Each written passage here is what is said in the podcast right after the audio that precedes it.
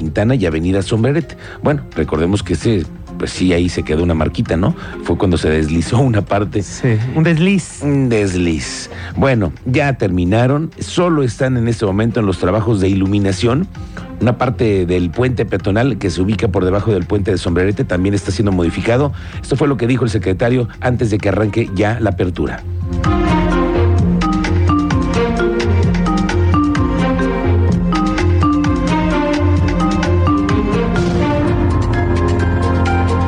Semana ya lo abrimos. ¿no? Entonces, ya ahorita nada más nos está faltando una parte de lo que es el puente peatonal. Eh, estamos este, terminando también algunas partes de algunas cosas de iluminación. Estamos este, eh, calibrando eh, la- los ángulos de, la- de las luminarias. Ya nada más todo lo que nos falta. Yo creo que la siguiente semana ya amanece eh, funcionando. ¿Para el lunes? Primero Dios. Bueno, pues ya tenemos entonces fecha. El lunes tiene que estar abierto, Cristian. Sas, ahí estaremos. No, no, no. Quiero saber si ya nos vamos a ir formando. Es lo que te iba a decir. Yo, yo iba a ir por el ticket hasta el lunes. ¿Tengo que ir desde ahora o cómo? ¿Nos vamos a formar en ese puente? Pues es que nada más analízalo tantito. Pero ¿por qué tendría que ser que nos vamos a formar? No, no, no, no. Yo creo que desde el inicio, desde ahora, todos vamos a ser O sea, principiantes. va a ser boom, boom, boom. Para todos es el inicio, ¿eh? Aquí no hay, todos somos nuevos en este puente. Sí, señor. Nos vamos a formar. No lo puedo creer. Bueno, vamos a ver qué pasa el lunes, lo vamos a aquí a saber y se lo vamos a platicar. Bueno, todo indica que hay buenos resultados en las gestiones que se hicieron ante el gobierno federal para que se ha cancelado al menos por una temporada en lo que está el tráfico tan importante ahora. El cobro de la caseta de peaje de libramiento surponiente podría ser cancelado. Tú sabes más de esto. Andrea Martínez, bienvenida, buenas tardes. ¿Qué tal, Miguel Ángel? Muy buenas tardes y también a toda la audiencia. Pues así es, antes del 21 de marzo se podría liberar temporalmente el cobro total del peaje de libramiento surponiente.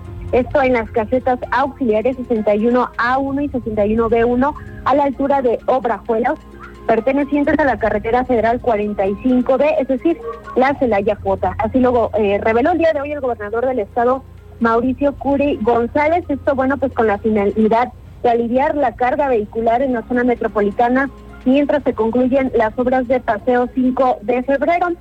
Y también, pues, tras, esta reunión, eh, bueno, que tuvo con el secretario de Infraestructura, Comunicaciones y Transportes, Jorge Nuño Lara, y bueno, al respecto al mandatario estatal, conocer que el objetivo es que, eh, pues sí, eh, antes del 21 de marzo se pueda aplicar la gratuidad en estas casetas mencionadas. Asimismo, bueno, precisó que la solicitud que hizo fue que esta medida tuviera una duración de seis meses. Escuchemos esta información que nos compartía el día de hoy el gobernador del estado.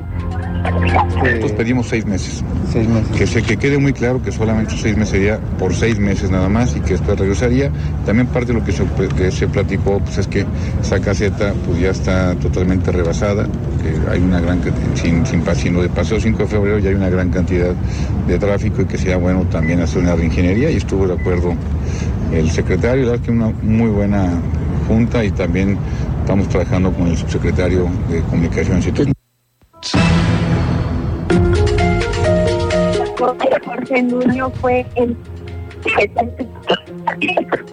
Creo que el tránsito en la avenida 5 de febrero Bueno, parece que tenemos hoy una comunicación errónea otra vez. Ya sabe usted estos rebotitos, estas comunicaciones que tenemos que de pronto fallan. Le quiero comentar que el secretario de Seguridad Ciudadana, que es el que tiene en este momento la responsabilidad, bueno, además de siempre la policía, pero el llevar este programa de clics de vida, que es el de las fotomultas, Giovanni Elías Pérez dice que hasta ahora se han tenido acercamiento con 700 automovilistas a los que ya les cayó la policía por haber rebasado los límites de velocidad en el Fray Junípero.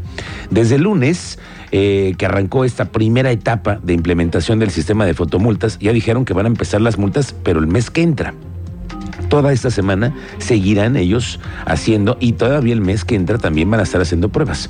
Dice el jefe de la policía que cuando paran a los conductores que excedieron el límite de velocidad y mediante este dispositivo les muestran de manera digital cómo estuvo cuando pasaron por el clic de vida y así les muestran de a cómo sería su multa.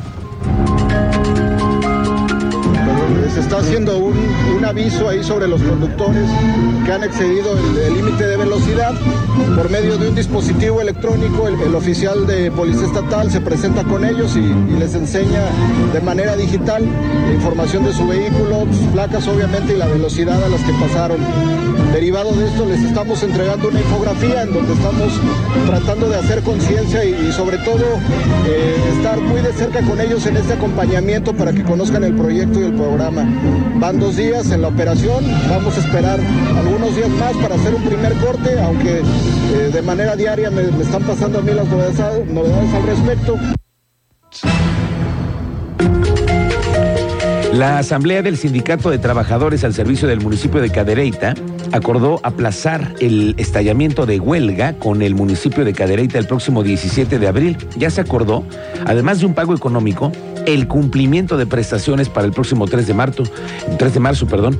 El secretario del Trabajo y Conflictos del Sindicato de Trabajadores de Cadereyta es el que tenía, pues, por presionado al alcalde, Miguel Martínez. Dice que los trabajadores confían en la palabra de las autoridades municipales, aunque no se ha conjurado la huelga. Si bien es cierto, al municipio de Cadereyta se le dio una prórroga hasta el 17 de abril, fue porque cumplieron con algunas cosas y el compromiso fue de que de aquí a abril el municipio se comprometió a no tener un adeudo con el sindicato. Creyendo en su palabra del municipio, se accedió a dar una prórroga hasta esa fecha, pero no se ha acabado el emplazamiento a huelga, el emplazamiento continúa. Y si se suspendió o no se produjo el, en la huelga es porque pagaron, o está el compromiso a pagar el día 3 de marzo. Oigan, ante los hechos de violencia que se registraron el 5 de marzo hace un año ya en el Corregidora, se va a prohibir el acceso a 58 personas que están detectadas y que no van a poder pasar las plumas y los reguiletes del de, Estadio Corregidora. El fiscal general del Estado, Alejandro Echeverría, dijo que será una responsabilidad de la directiva estar muy al pendiente y al cuidado de que no ingresen. Son un total de 58 personas que fueron sentenciadas de más de 80 órdenes de aprehensión que se solicitaron. Además, faltan por identificar algunos involucrados, al igual que la ejecución de órdenes de aprehensión todavía pendientes. Imagínese usted, todavía un año, prófugos, varios. Y además ya viene la reapertura del estadio. En esta semana emitimos un comunicado a la directiva de Gallos Blancos en el sentido donde existe la prohibición para 58 personas de que en la gran mayoría de ellos tres años y algunos otros cuatro este, no pueden asistir a ningún tipo de evento, no solamente deportivo, sino este, público. Entonces será una responsabilidad de la directiva el estar al pendiente, el estar al cuidado de que estas personas no ingresen al estadio. Obviamente nosotros tenemos a 58 personas sentenciadas de más de 80 órdenes de aprehensión que solicitamos.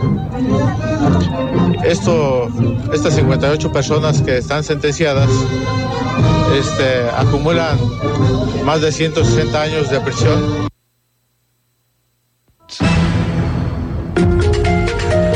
Vamos contigo, Teniente Mérida. Hoy ha sido un día muy distinto en el tráfico, ¿no? Luego, luego se nota que no hay actividades escolares. ¿Cómo te va, Teniente? Buenas tardes.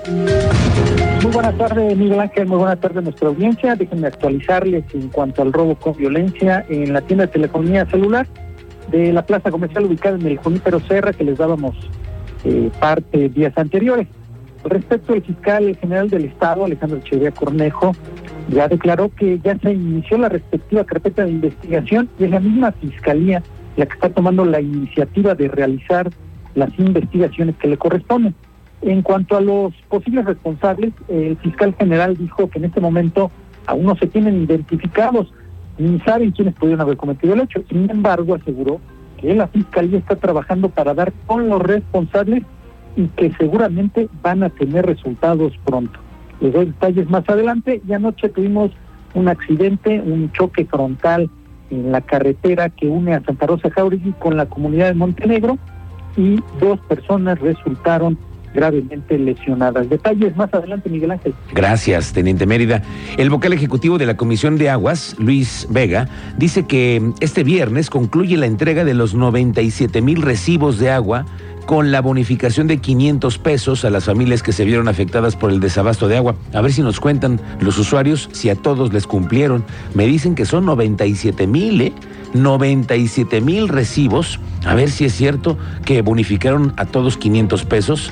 Vamos a preguntarle al auditorio 442-586-1011. ¿A usted le faltó? Díganos, avísenos porque hoy es el último día. Bueno, nos dicen que la entrega de los recibos con el descuento se hizo en 240 colonias del municipio de Querétaro y aquí no llegamos a 240, llegamos como a 1500.